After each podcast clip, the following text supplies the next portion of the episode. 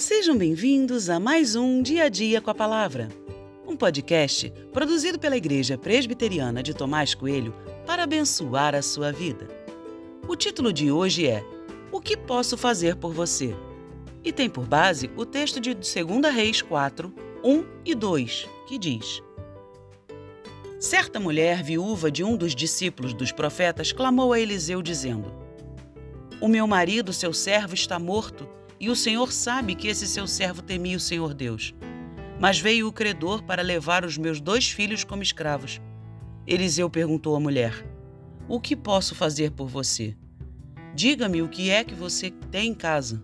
E ela respondeu: Esta sua serva não tem nada em casa a não ser um jarro de azeite.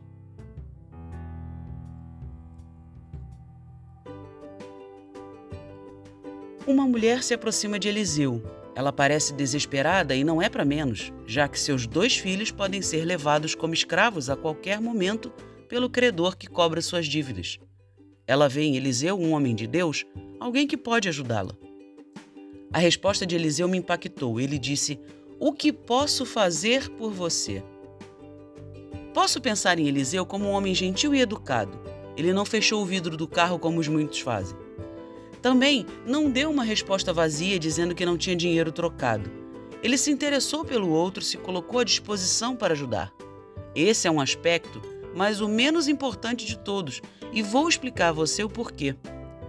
O grande diferencial de Eliseu é se colocar como instrumento de Deus para modificar aquela realidade dura e difícil.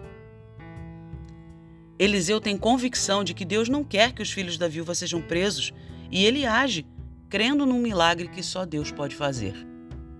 O que você faria se alguém como aquela viúva tivesse ido procurar você?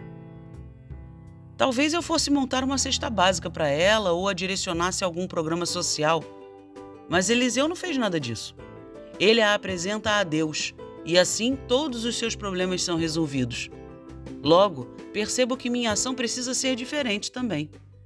Crer num Deus vivo e que se preocupa com as pessoas deve ser a nossa forma de agir e de viver. Agir a partir do reino de Deus deve sempre ser a nossa prática.